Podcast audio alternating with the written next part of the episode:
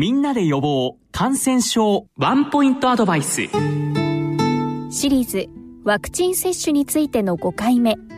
中高年期以降のワクチンについてお送りします。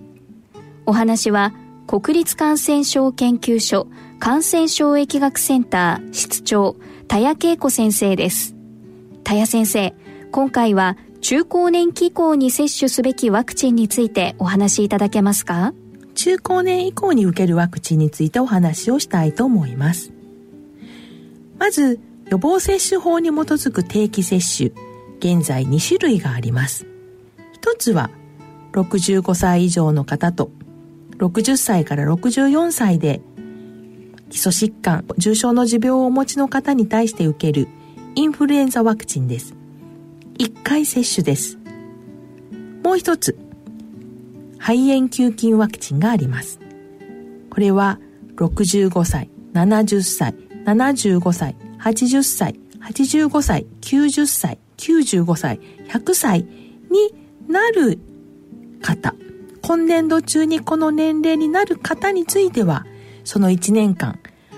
肺炎球菌ワクチンを定期接種で受けることができます。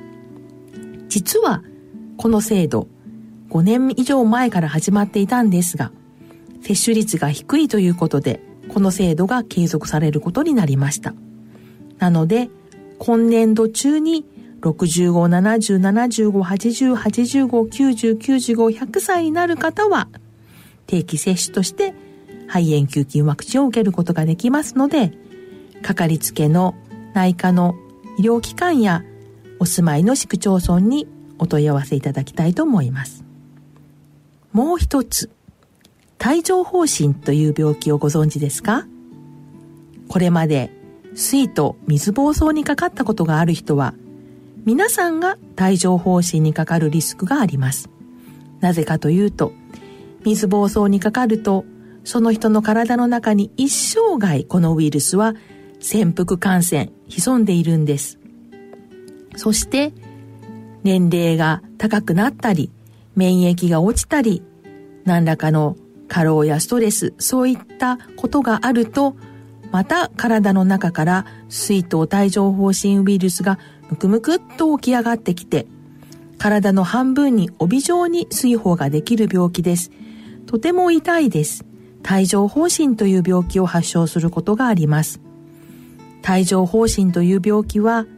高齢になってかかる人が多く、80歳になるとほぼ3人に1人の方がすでに経験していると言われています。85歳を超えると2人に1人は経験する、していると言われている風に非常にポピュラーな病気です。この帯状疱疹の水泡の中にはたくさん水筒帯状疱疹ウイルスが含まれていますので、近くに水疱瘡にかかったことがない人がいると、その人に感染させてその人を水疱瘡にさせてしまうということがあるので注意が必要です。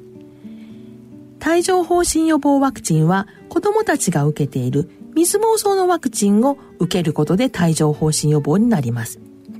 ただし、免疫抑制剤を使っている方とか、免疫不全の方は、この水筒ワクチンを帯状疱疹予防に使うことができませんので、そういう方でも接種することができる不活化帯状疱疹ワクチンというのが日本でも使えるようになりました。この不活化帯状疱疹ワクチンは